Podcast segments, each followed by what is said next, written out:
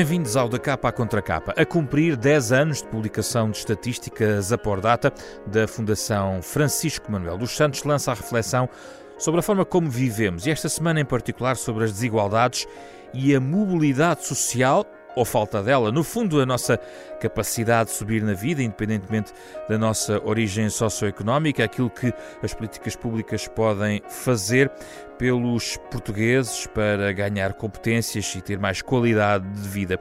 O que é que aconteceu nas últimas décadas? O que pode ser feito, sobretudo, eh, para melhorar a mobilidade social em Portugal? É o tema que nos traz esta semana ao programa. Os nossos convidados são Amílcar Moreira, investigador do Instituto de Ciências Sociais, e Maria Lourdes Rodrigues, reitora do ISCTE e antiga Ministra da Educação, para refletir um pouco durante os próximos 30 minutos sobre a mobilidade social em Portugal.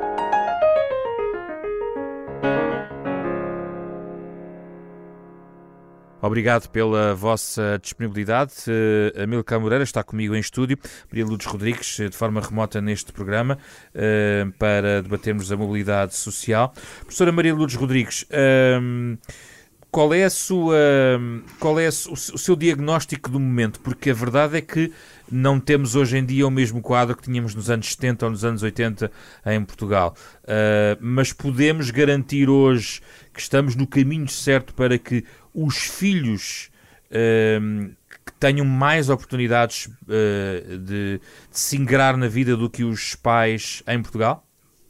Sobre essa questão que me coloca, bom, é, em primeiro lugar, saúde todos os presentes, o, o professor, o professor Amilcar, também o cobrimento, professor Amilcar Moreira, e agradeço o convite para estar nesta, neste programa. O que gostava de dizer é que não tenho nenhuma dúvida de que hoje estamos melhor do que no passado. Uh, se não no aspecto específico da mobilidade social, já lá vamos, ao subir na vida e o que isso significa, nós estamos melhor nas condições de vida das populações no geral. Uh, hoje, no que respeita às condições de acesso à escola, de acesso à cultura, de acesso à habitação, uh, o país está melhor. Os portugueses, nós podemos dizer que vivem genericamente melhor do que no passado. Uh, os grandes obstáculos, na minha opinião, uh, às questões da mobilidade social são ainda uh, o déficit de boas condições de vida, ou seja, as desigualdades sociais, económicas, as desigualdades de acesso às, à informação, ao conhecimento, à cultura. E eu diria que o grande, maior que o problema da mobilidade social é o problema das desigualdades e é o, o desafio que enfrentamos de melhorar as condições de vida de todas as pessoas. É evidente que a questão do reconhecimento do mérito, do reconhecimento das capacidades, da compensação uh, pelo esforço de trabalho, uh, pelas uh, capacidades de realização e de concretização, é muito importante. É muito importante que esse reconhecimento, que a sociedade disponha dos mecanismos para uh, para esse uh, reconhecimento.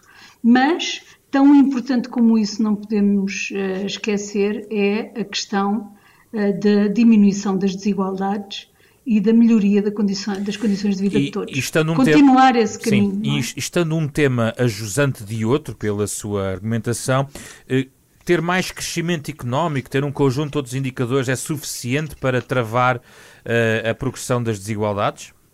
Não é suficiente, como podemos ver nas comparações internacionais, alguns dos países mais ricos são também países ainda muito desiguais. Casos paradigmáticos são o Reino Unido, os próprios Estados Unidos da América, que produzindo riqueza têm, eh, enfrentam enormes dificuldades com a sua distribuição, digamos assim. Portugal é também um dos países uh, mais desiguais, digamos assim. E, portanto, não chega à produção de riqueza. É necessário a instituição de mecanismos de distribuição dessa riqueza, seja uh, através de impostos, seja através da prestação de serviços públicos, como é o caso da educação, como é o caso da saúde. Há muitas formas de redistribuir riqueza e isso não significa apenas uh, subsidiar as famílias uh, ou compensá-las financeiramente. Talvez mais importante do que isso é ter sistemas públicos de qualidade na educação, uh, na saúde, uh, no ensino superior, na formação profissional, no acesso ao mercado de trabalho. Talvez esses sejam pontos muito importantes para a diminuição das desigualdades. Vamos agora ouvir o professor Amilcar Moreira sobre este mesmo mote. há a esperança de que os filhos fiquem cada vez melhor que os pais em Portugal?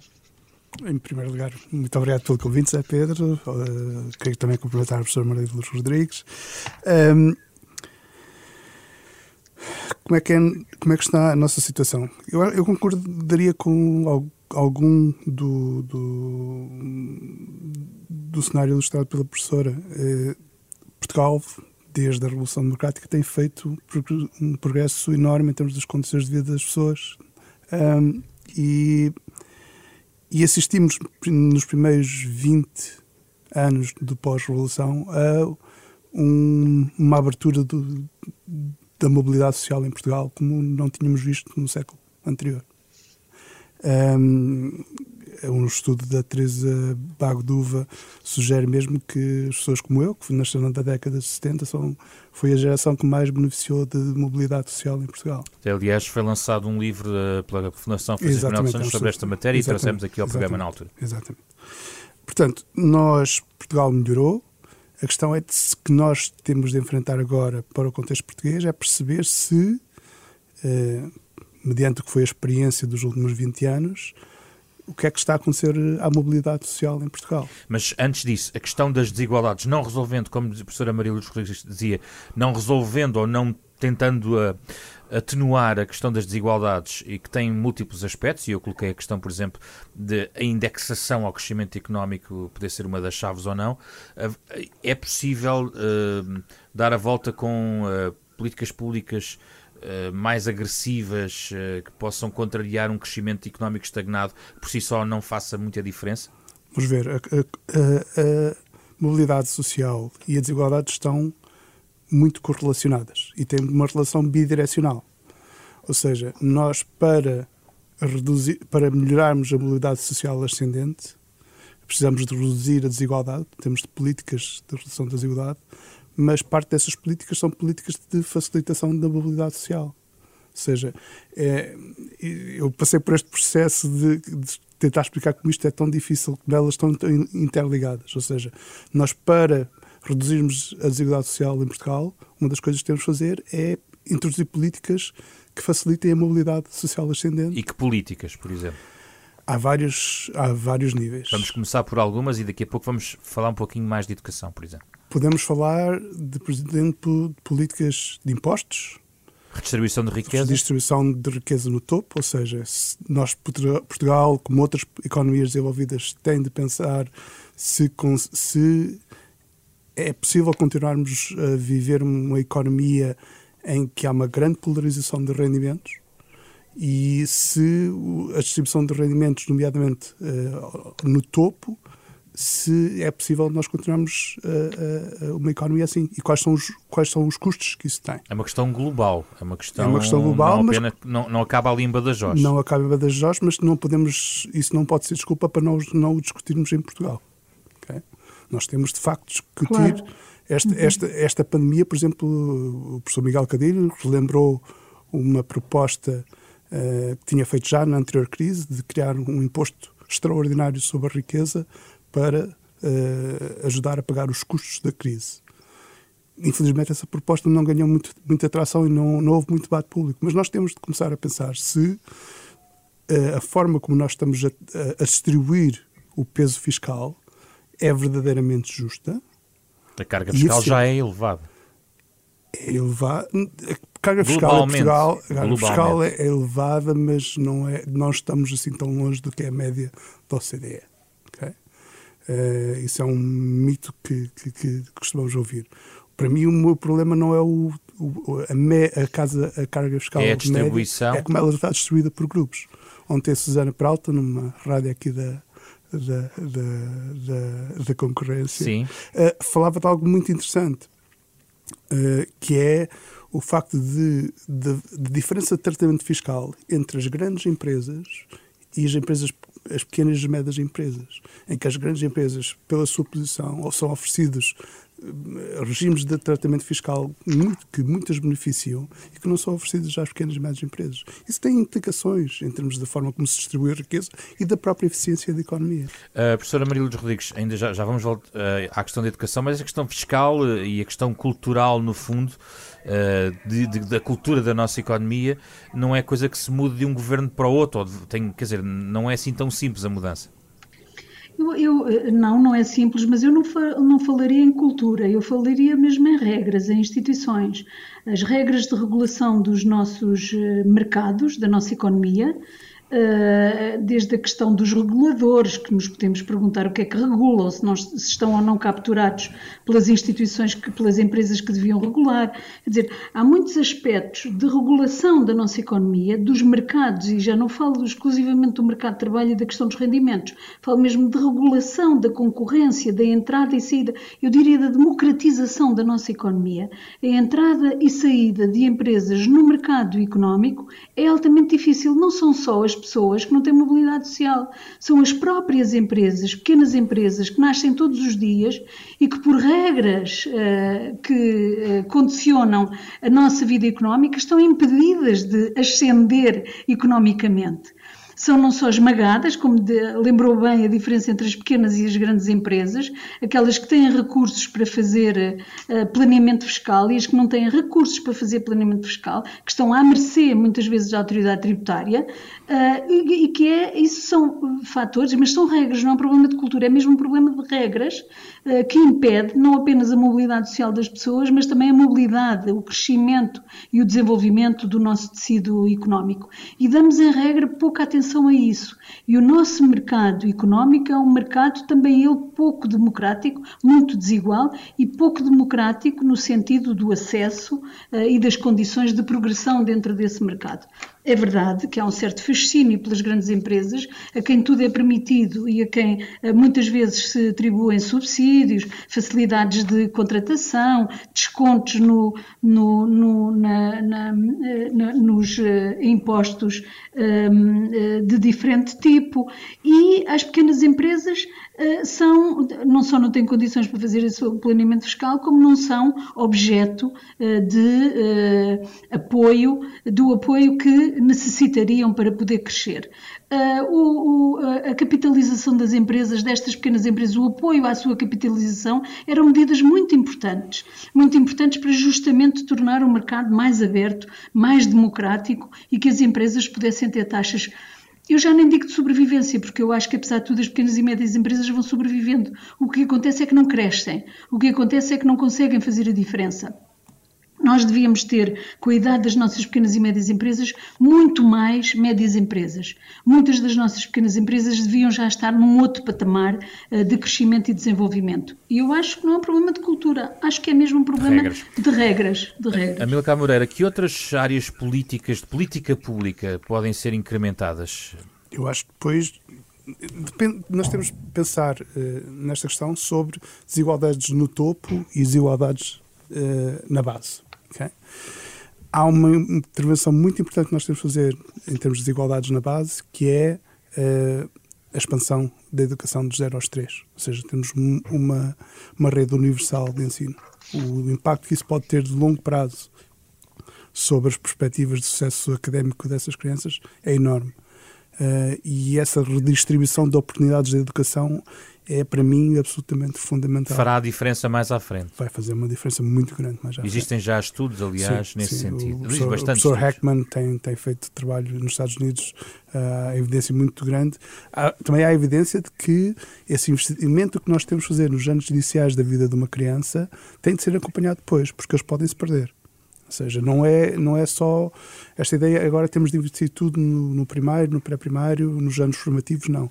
É um, um investimento em educação de qualidade ao longo de todos os estágios de, de educação de, das crianças, nomeadamente para aqueles de, que são de, de, de estratos O incremento da escolaridade obrigatória estendida também claro. de, teve o seu teve, impacto teve, né, teve, nesta matéria, mas, por exemplo, o acesso ao ensino público, eh, e que falaremos também agora, uh, é, é decisivo, um ensino público de qualidade para poder depois fomentar. Vemos, por exemplo, uh, uh, vemos, por exemplo, as mulheres a ascender em determinadas áreas de mérito no, no setor judicial. Aliás, há um documentário que, que vai ser agora divulgado esta semana pela RTP e com a Fundação Francisco Manuel dos Santos, que fala alguns desses casos uh, sobre a, promoção de algumas áreas, por exemplo, de mérito evidente, onde, por exemplo, as mulheres têm ganho alguma, alguma preponderância exatamente pelo, pelo, pelo seu mérito. Há aqui também, uh, na sua perspectiva, Milcar Moreira, um trabalho mais continuado que pode chegar também à questão do ensino superior? Vamos ver, eu acho que temos de distinguir, acho que são questões diferentes, distintas. A questão do mérito, para mim, tem a ver na forma como, por exemplo, garantimos igualdade de condições para pessoas poderem aceder a lugares de influência. Okay? Isso, para mim, é importante. Ou seja, que nas posições de influência na sociedade, as pessoas que, que conquistam essas posições o façam por mérito. Isso, para mim, é uma questão. A questão no, no, ao nível do ensino, do acesso ao ensino superior, é uma questão de inclusão, de igualdade de oportunidades. Ou seja, é que nós temos de garantir a todas, todos, todos os jovens a, mesma, a maior igualdade de oportunidades de poder ir o mais longe possível na sua educação e ter uma educação de qualidade. Portanto, acho que são, são perspectivas bastante diferentes. Maria Lourdes Rodrigues esteve nesta política pública de educação, eh, conhecemos o, digamos, o, o registro, mas qual é o desafio agora? Agora vamos transpor-nos para 2020, já não está no, na, na 5 de outubro, uh, mas está, por exemplo, no, à frente de uma, de, uma instituição pública de ensino superior. O que é que nos quer trazer sobre esta matéria das armas que a educação nos pode trazer para este debate? Um, eu, aliás, acho que a política de educação, a educação, o investimento na educação dos 0 aos 3, no pré-escolar, no básico, a seguir, é, é, eu diria que é a política mais importante no combate às desigualdades. Mas ela muitas vezes não consegue ser eficaz, esta política, fazemos os investimentos todos na educação, criamos as creches, criamos os jardins de infância, as escolas, etc. Mas depois não conseguimos eficácia no alcance do objetivo da igualdade de oportunidades uh, para todos, porque as escolas e as instituições que criamos, as instituições de educação que criamos, ficam reféns de outro tipo de, desigualdades, a desigualdade territorial, as desigualdades sociais e económicas dos públicos que estas escolas servem. E isto leva-nos a outra questão, que é a questão da desigualdade escolar. Nós falamos, em, em regra, de uh, educação de qualidade para todos, mas nós apenas conseguimos educação de, de qualidade realmente eh, não pelas políticas, mas eh, na sua concretização, nós conseguimos uma educação de qualidade para alguns, mas não para todos. Ou seja, temos ainda uma desigualdade escolar que é tributária das desigualdades do território, das desigualdades sociais e económicas. Eh, o território é segregado e é segregado por estas desigualdades sociais e muitas escolas que fazem um trabalho extraordinário, mas veem-se veem, grandes obstáculos em conseguir concretizar a sua missão, ou seja, em conseguir fazer a diferença, em ser a instituição que contraria os destinos de crianças e jovens, em garantir uma qualidade uh, semelhante à de outras escolas em outros territórios. Gostava que, e isto é um problema. Que, que detalhasse um pouco isso, da questão territorial. Está a falar das tradicionais assimetrias regionais uh, no país, interior, litoral, norte, não, sul, não, não, não, ou, está. A ou está a falar dentro das próprias, da, da, própria geografia entre escolas públicas de primeira e escolas públicas de segunda? Sim, estou a falar, estou, estou a falar uh, da desigualdade territorial nas grandes áreas metropolitanas. Não é, muitas vezes encontra melhores escolas de qualidade uh, no interior, uh, escolas que conseguem, apesar de tudo, fazer diferença, ao contrário de escolas que estão nas periferias, é aquilo que eu chamo as periferias, seja das grandes cidades seja mesmo periferias em relação aos agrupamentos. Nós temos inúmeras escolas que não conseguem cumprir a sua missão eh, de criação de igualdade de oportunidades porque estão reféns dos territórios em que estão inseridas. E isto é, são políticas muito diferentes tem mais de 50 anos a reflexão nas ciências uh, de educação, na sociologia, na psicologia, tem, tem muitos anos a reflexão sobre como é que a escola pode fazer a diferença, como é que a escola pode, apesar de tudo, ma manter padrões de qualidade e contrariar as grandes forças sociais e económicas. E como é que podem deixar de ser reféns? Como é que podem deixar de ser reféns, professora? Em alguns casos, sabe, eu acho que, sobretudo quando se associa a política de educação à política de território, por exemplo, esta questão das moradas, dos familiares e quando se diz os meninos deste bairro só podem ir àquela escola, nós estamos a contribuir, mesmo sem querer, mesmo que não seja essa a intenção, para aprofundar a desigualdade escolar. Porque isso significa que há meninos em bairros que são guetos que nunca vão poder sair do gueto e também significa que há meninos em bairros melhores que vão ser, vão ter sempre muito melhores oportunidades do que os meninos dos outros bairros. E isto uh, é uma política de boa intenção, que é de associar a política de educação à do território, mas que torna reféns os jovens, as crianças e as próprias escolas. E, portanto, há aqui um espaço de reflexão e de inovação que estamos muito longe de ter alcançado. A minha reflexão mais uh, consequente, digamos assim, sobre esta matéria hum. tem que ver já com o ensino superior e as universidades. Já, já vou aí, já vou aí, já vou Sim, aí. Okay, Amilcar okay, Moreira, okay. ainda sobre este ponto de, de, de, do argumento relacionado com a desordem territorial neste, neste campo. Sim, ehm, este é um fenómeno, como disse a professora, muito estudado. Ou seja, ainda agora o Raj Shetty, que é um dos grandes economistas desta nova geração de economistas, estudou exatamente qual é o impacto, às vezes, de, de, de o que chamam um programa de school vouchers, ou seja, de cheque escola, em que permitia a, a, a, crianças de classes mais baixas eh, pagar a propina de uma escola privada numa zona melhor. E o impacto que isso tem é tremendo em termos do, do, do potencial de rendimentos e salários que as, que as crianças depois vão ter quando saem da escola. Mas eu queria só chamar a atenção para uma coisa, não discutindo nada do que a professora disse, não eh, concordo em absoluto. Eu acho que há um fator que, que é pouco discutido em Portugal, que é eh, a qualidade dos professores. Ou seja, a evidência sugere que a qualidade dos professores é, é um, a exposição a um bom professor. A importância de um bom professor. É absolutamente central para, para, para maximizar o potencial de, de Decorre de também da formação que lhes damos e, portanto, e do nós, contexto onde eles trabalham. Eu acho que neste momento, acima de tudo, é algo que eu gostava de ver há já alguns anos. Já houve algumas tentativas eh, de, de trabalhar nessa área em Portugal, mas foram revertidas.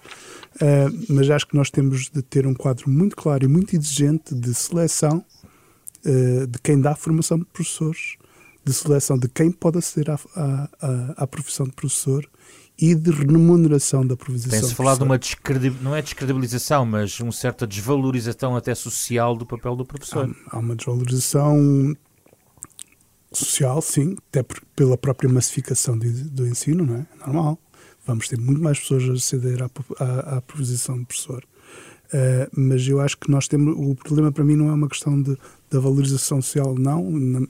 É, é, é, importante na medida que isso pode traduzir ou não na remuneração, mas para mim a questão que eu acho que é crucial, que nós, nós vemos em termos da política de educação, é a qualidade da formação de professores em Portugal e o, a, a, os processos de seleção. Maria Lourdes Rodrigues, antes do ensino superior público, esta questão dos professores é uma questão premente? É, é muito importante. Eh, eh, não são só os professores. O que os vários estudos mostram eh, é, é, é, que na vida das crianças, no sucesso escolar, no sucesso profissional, no sucesso de vida, digamos assim, é muito importante a presença de adultos, os adultos certos na vida da criança. E os professores fazem parte destes adultos. Eh, muitas vezes, na ausência de pai ou mãe, eh, a, a, a referência eh, a existência de um adulto de referência na vida dos jovens pode fazer toda a diferença.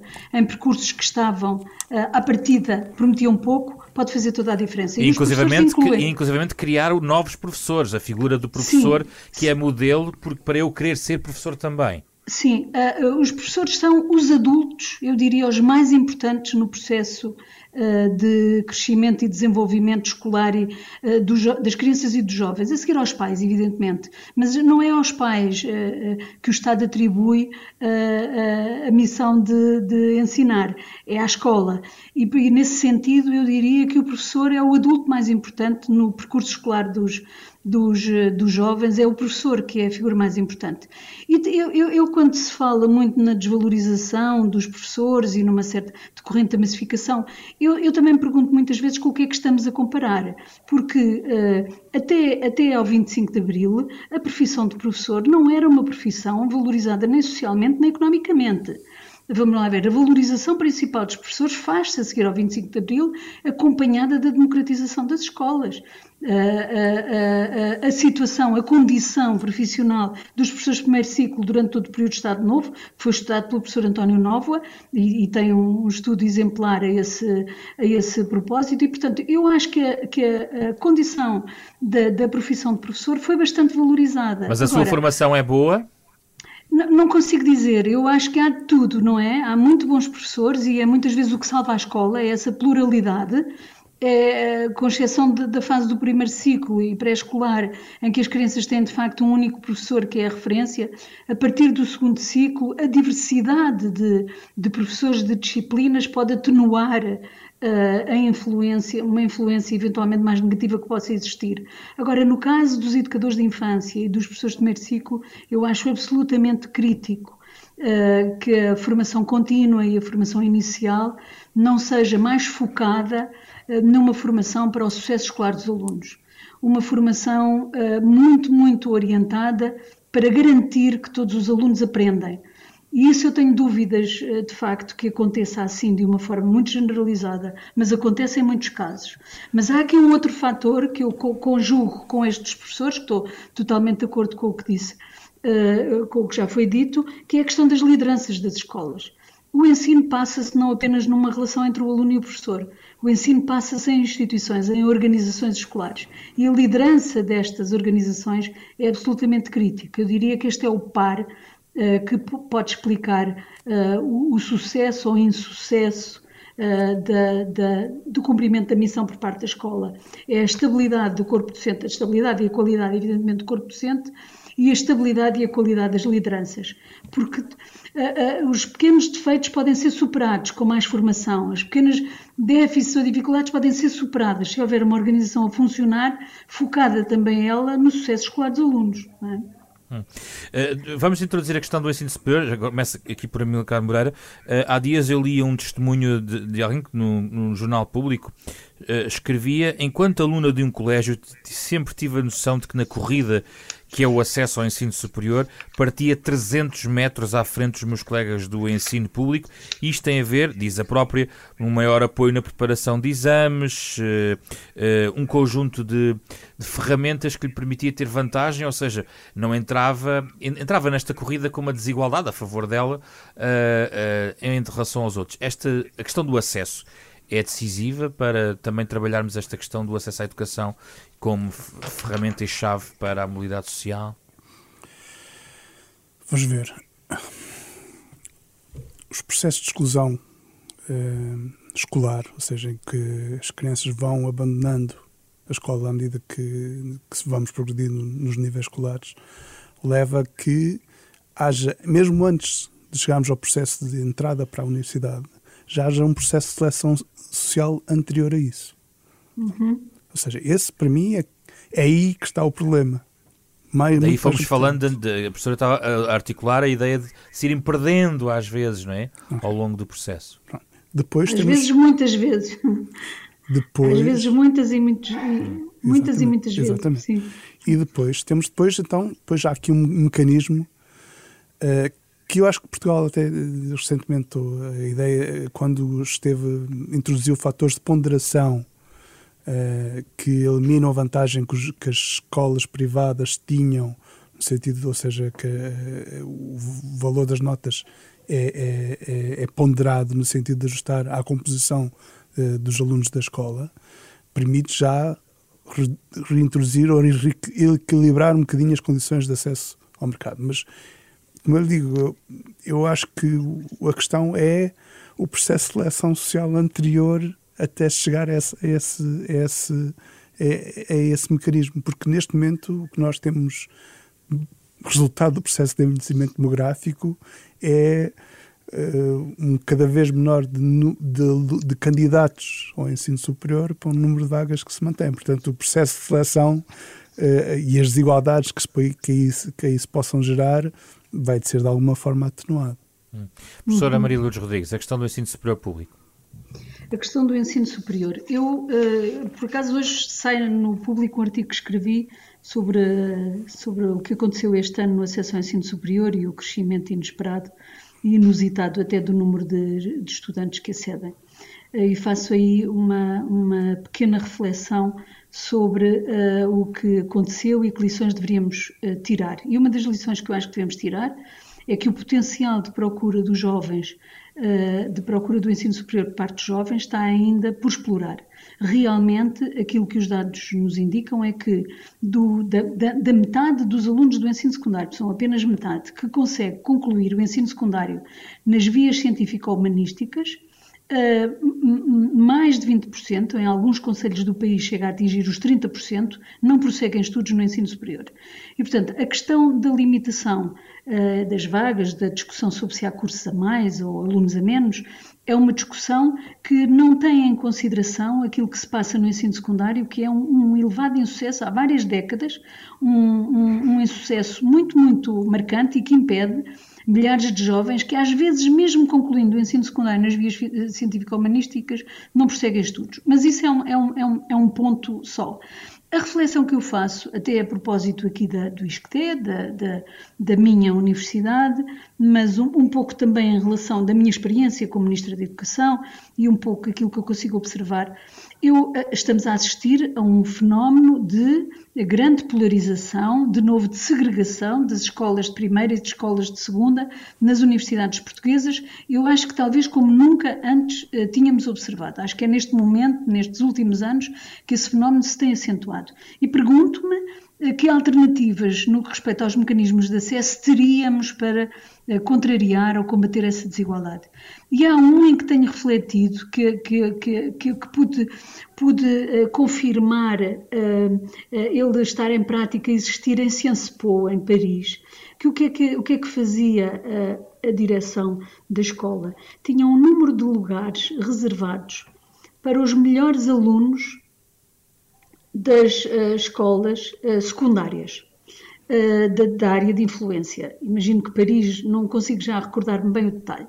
Isso levou-me a refletir e eu acho que Portugal precisava de um mecanismo semelhante. Quer dizer assim, os melhores alunos de todas as escolas, isto significa que entre estes melhores alunos podemos ter alguns que terminaram apenas com 15 valores, mas foram os melhores alunos no contexto em que estudaram, a par de outros que têm 20 valores, também decorrentes um pouco do contexto em que estudaram. E o que eu penso é que as universidades deviam ter uma política de cotas, digamos assim, de lugares reservados para os melhores alunos de todas as escolas, devia haver um concurso só para esses alunos, garantindo-lhes o acesso. Discriminar positivamente os quadros de honra, vamos simplificando. Discriminar positivamente os quadros de honra não a nível nacional, mas ao nível de cada escola, porque é em cada escola que as coisas se passam. É em cada escola que as coisas se concretizam. Ser uh, um aluno de 15 valores, eu não quero estar a dizer nomes de escolas, que conheço todas muito bem, mas de, uh, de umas, ter 15 valores numa escola em território difícil. Um, eh, é uma coisa, pode ser uma coisa absolutamente extraordinária. Estes 15 valores podem esconder um potencial de um jovem uh, que num outro contexto teria chegado aos 18, aos 19 ou aos 20. Esta é a forma que eu vejo em que tenho refletido e gostava muito de poder fazer no ISCTE, não posso porque as, universidades públicas estão uh, obrigadas aos mecanismos de acesso, que era reservar uns quantos lugares. Tenho a certeza absoluta, na minha experiência como Ministro da Educação, quando instituí o prémio, e era um prémio ao nível de escola, e que distinguia os alunos do científico-humanístico dos, dos, alunos do profissional, que estavam eles também muito, eh, eram opções de, de, ensino muito desvalorizadas, e foi extraordinário que eu pude ver como o melhor aluno em algumas escolas dos cursos profissionais não se podia comparar com o melhor aluno dos científico-humanísticos, mas no momento em que nós os comparávamos, atribuindo um prémio igual a cada um deles, tinha um efeito poderoso na autoestima, na confiança, nas possibilidades de, de progresso e de contrariar os destinos que, que, com que essas crianças muitas vezes nascem. Portanto, basta uma alteração e, legislativa, professora. Talvez criam-se cotas para tantas coisas. Criam-se cotas para os alunos que vêm dos Açores, para os alunos que vêm dos maiores de 23, para os alunos que vêm de mudança de curso, para os alunos que vêm dos estrangeiros, internacionais, dos PALOP. Deviam criar-se umas cotas para os melhores alunos das escolas difíceis, hum. eu diria assim. Hum, hum, hum. Se criássemos um sistema de cotas, certamente que abriríamos um pouco, se naqueles cursos onde só entram meninos de 18, todos eles de 18 para cima, ou 19 ou de 20, todos eles vindos de escolas já uh, em, que eles, em que são preparados para isso. Não estou aqui a fazer nenhuma crítica mas se naquelas turmas pudessem entrar alguns alunos que não têm 18, mas que eram os melhores também no, ao seu, na, no, no, contexto em que cresceram, talvez conseguíssemos contrariar um pouco este fechamento de uns cursos sobre si próprios. Amilcar Moreira, esta medida, por exemplo, melhoraria uh, as condições de acesso à escolaridade uh, e, por essa via, também melhorar a mobilidade social? Absolutamente. Um, eu não concordo consigo que isto é uma alteração legislativa. Isto é uma medida de, de um, com impacto político poderosíssimo. Os debates, por exemplo, nós vemos sobre a introdução de, cotas, de cotas no Brasil e a reação social que isso teve em alguns, alguns setores da sociedade brasileira mostra bem o quão difícil é vender esta ideia de cotas no ensino superior. Um, eu não tenho oposição, muito pelo contrário, acho que é um mecanismo muito interessante. Veria com interesse a extensão desse mecanismo ao acesso às escolas privadas, que é algo que vem sendo debatido no Reino Unido, ou seja, que as escolas privadas sejam obrigadas a acolher uma X percentagem de alunos de uh, backgrounds mais, social, mais favorecidos, pode ser, pode ser esse critério.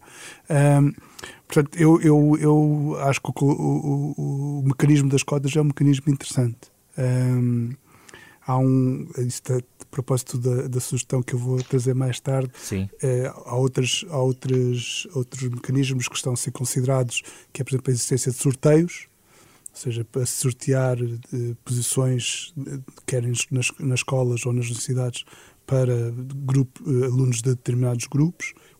E, portanto, são mecanismos interessantes, mas hum. que eu não sei se são mecanismos com, uma, com um impacto limitado, mas importante. Antes, antes das sugestões, só uma nota uh, de conjuntural para acabarmos a nossa reflexão, professora. Já tive esta conversa consigo há uns meses, no outro, no outro, no outro plano, no outro programa, uh, e falámos sobre, enfim, aquilo que estamos a viver, este, este, este momento, e a sua nota muito importante sobre a importância do ensino presencial. A questão que coloco é com, a continuação destas, eh, desta pressão sobre, sobre as nossas estruturas uh, uh, escolares, o peso e a marca que, que todo este, este, este, momento que estamos a viver uh, parece-lhe que vai ficar um pouco mais cavado do que eventualmente pensávamos há uns meses, ou mantém a sua ideia de que isto passará, ou eventualmente, e com o, o ensino presencial mais em força, poderá naturalmente retomar as aprendizagens e as coisas irão ao lugar, porque há uma geração que é verdadeiramente aqui penalizada na sua escolaridade.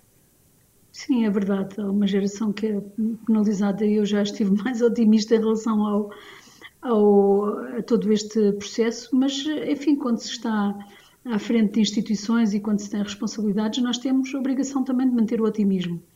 Uh, e, de, e, de, acreditar que aquilo que fazemos e que aquilo que solicitamos que os outros façam uh, tem, uh, tem objetivos positivos e vai ter consequências também elas positivas. E, portanto, eu acho mais dramática a situação de, do ensino não presencial à medida que se desce na escolaridade, acho absolutamente dramático nos jardins de infância, no, no, no, no primeiro ciclo, e à medida que se sobe nas idades dos jovens, a coisa é menos dramática, mas realmente a vivência, a experiência de vida universitária não é uma experiência completa sem aulas presenciais. Isso não é. Eh, eu acho que o ensino à distância pode ser uma ferramenta muito importante no desenvolvimento de várias atividades Mas uh, se nós uh, acreditamos que as interações, o relacionamento dos alunos entre si, aquilo que faz a vida da universidade, que é uma riqueza em si própria, é aquilo a que podemos aspirar, é o regresso às atividades presenciais. e, portanto, não acho, acho que o nosso problema não é um problema tecnológico e que o nosso desafio não é a tecnologia vai se resolvendo. O nosso problema é mesmo um problema de condições sociais, económicas, éticas, eh, para continuarmos a fazer um caminho de permitir o acesso à informação, permitir o acesso ao conhecimento, de produção da informação e do conhecimento e de democratização das sociedades, evidentemente. Uh, Milcar Moreira, vamos às sugestões num programa sobre mobilidade social, já que falámos de questões económicas, também de educação. O que é que sugere para os nossos ouvintes que querem continuar a pensar e a refletir sobre este tema? Bem, a minha sugestão é, é um documentário norte-americano que se chama The Lottery. É um documentário sobre que acompanha quatro famílias na cidade de Nova York, no bairro de Harlem. Uh, nos Estados Unidos há um, uma coisa chamada charter schools, que são escolas independentes, uh, escolas privadas, financiadas pelo erário público, uh, mas com projetos educativos independentes. há a evidência sobre o sucesso destas escolas não é, não é absolutamente clara, mas elas atraem, têm grande popularidade. E o que este documentário mostra é uh, acompanha quatro famílias uh, que vão participar no sorteio que determina quais são os alunos que irão entrar para, para a Charter School. Sabendo elas, essas pessoas, e são quatro crianças afro-americanas, uh, sabendo elas que a possibilidade de entrar naquela escola vai mudar radicalmente a perspectiva de vida que elas podem ter para si e para as suas famílias. E, uh, e eu acho que o documentário até é bastante, bastante favorável à ideia de charter schools, eu não sou tanto, uh, mas eu acho que é, é, eu achei que é uma história muito bonita de como a vida de uma pessoa pode estar presa por um sorteio. Maria Lourdes Rodrigues? Hum. Bom, eu vou ver esse documentário. Estou cheia de curiosidade, agradeço muito a sua sugestão. Eu tive alguma dificuldade nesta coisa de escolher um filme, um site, um livro, enfim. Eu acabei por escolher uh, a tetralogia da Helena Ferrante, que se chama Amiga Genial. São quatro livros, tem outros nomes, mas o primeiro é Amiga Genial. E este é um romance que nos relata a vida longa de duas amigas Uh, uh, o romance começa num, num, nos anos 50, numa Itália pobre e violenta, em alguns aspectos muito semelhante ao Portugal dos anos 50, a Itália do Sul, de Nápoles, uh, e acaba por uma leitura possível deste, nestes romances longos. é sempre possível fazer várias leituras. Uma leitura possível é a de como a escola fez ou não fez a diferença na vida destas duas raparigas, destas duas amigas. Uh, nós temos, evidentemente, muitos livros, muitos trabalhos de investigação, muitos autores que levam uma vida inteira de trabalho sobre uh, o estudo das desigualdades sociais, das desigualdades escolares, que em muitos casos apontam, sobretudo para os fatores, apontam a escola como um espaço de reprodução social, identificando os fatores que impedem a escola de cumprir a sua missão plena de uh, alargamento da, da, da, igualdade de oportunidades para todos, mas nestes mesmos estudos nós podemos identificar também os fatores que permitem à escola fazer a diferença. E eu diria, já aqui falámos que a questão dos professores é absolutamente essencial, a sua formação, mas também a estabilidade. A estabilidade deste, de, de, do corpo docente nas escolas é muito importante, as lideranças, e eu associaria aqui qualidade e estabilidade das lideranças, eh, e depois os recursos, os recursos que permitam eh, discriminar positivamente quando há, eh, quando há ao déficit escolar, ao déficit de, de, de, de igualdade escolar se juntam outros déficits sociais e económicos. E este, este, esta tetralogia é, é, é, muito interessante porque relata a vida destas duas amigas, uma estudou e a outra não estudou, a que estudou tem um, um, uma vida, eu, eu, eu, diria que não é tanto aqui a questão da mobilidade ou da melhoria das condições de vida de uma e de outra, ambas acabam por ter, uh, alcançar boas condições de vida, mas uh, a escola e dentro da escola a professora uh, fez a diferença na vida destas duas raparigas. Numa positivamente, noutra menos positiva, do ponto de vista da sua realização pessoal uh, e profissional. Ambas uh, ascendem socialmente, ambas enriquecem, mas uh, a minha leitura leva-me a dizer que uma enriquece mais do que a outra, porque enriquece pessoalmente e profissionalmente de uma maneira uh, muito diferente. Maria Lourdes Rodrigues, Milka Moreira, muito obrigado pelas vossas obrigado. sugestões e pelos contributos nesta conversa sobre mobilidade social em uh, Portugal. Um dos temas uh, a abordar nestes 10 anos da Pordata que aqui trouxemos, no da capa à contra capa, a parceria semanal da Renascença com a Fundação Francisco Manuel dos Santos, com o genérico original de Mário Lajinha e que podem encontrar também em versão em podcast nos sites da Fundação Francisco Manuel dos Santos e também da Renascença nas plataformas digitais habituais de podcasts. Fizeram este programa Carlos Schmidt, André Peralta, Ana Marta Domingos e José Pedro Frazão. Regresso na próxima semana com outro tema para a conversa.